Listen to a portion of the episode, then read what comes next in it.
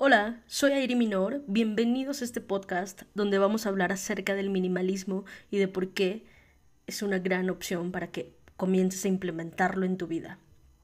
Me gusta decir que el minimalismo es regresar a lo básico, revalorizar las prioridades, conservar lo que tiene un propósito en nuestra vida, lo que nos hace feliz, lo que nos hace bien, y lo más importante, dejar ir lo que no necesitamos, lo superficial, y esto aplica en todos los aspectos de nuestra vida, e incluso con algunas personas. El minimalismo no es deshacerte de todas tus cosas de la noche a la mañana. Cuando los minimalistas decimos menos es más, es porque queremos compartir que en medida de que simplifiques tu vida, vas a poder tener tiempo y espacio para las cosas que son realmente importantes.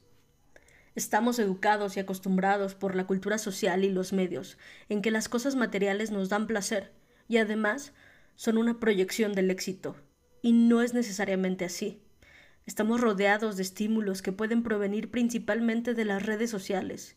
Ahora, los niños ya no sueñan con ser maestros, científicos, doctores o astronautas. Ahora sueñan con ser famosos, influencers, creyendo que la aprobación masiva es el sinónimo del éxito y la felicidad.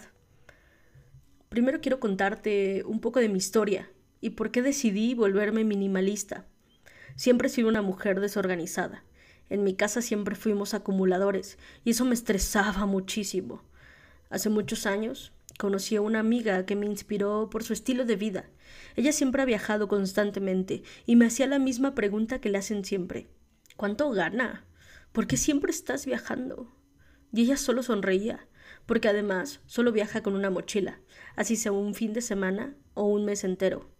Cuando conocí sus espacios me parecían muy vacíos, pero a la vez muy limpios. No había cosas que se vieran amontonadas, no tenía nada de más. Era un equilibrio muy bonito. Me sentí muy a gusto y libre. Me enseñó a ser más ordenada y organizada, pero sobre todo que no necesito tantas cosas para ser feliz. Con el tiempo fui leyendo acerca del minimalismo y aplicándolo poco a poco a mi vida. Hace unos años viví en un estudio en la Roma donde no podía tener muchas cosas, no porque no quisiera, sino porque no había espacio. Así que me las arreglé por algunos años para hacer de ese lugar mi hogar. Los únicos muebles eran mi cama, el refri, la estufa y un televisor. Me di cuenta, por ejemplo, que no necesito un horno de microondas, ni una tostadora, o de muchos electrodomésticos. El closet era pequeño, así que también me deshice de mucha ropa, que ya ni usaba. Y así, poco a poco, primero por espacio y otro por iniciativa propia, me fui volviendo minimalista.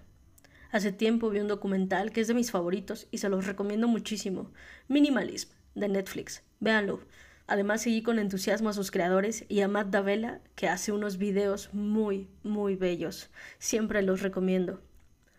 Ahora, regresando un poco al punto, no hay un minimalismo absoluto o correcto.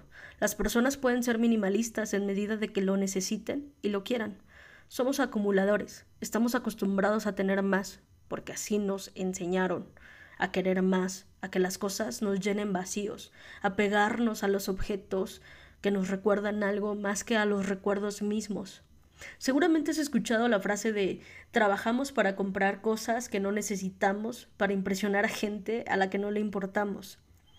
¿Cuántos amigos no conoces o tienes que no llegan al final de la quincena?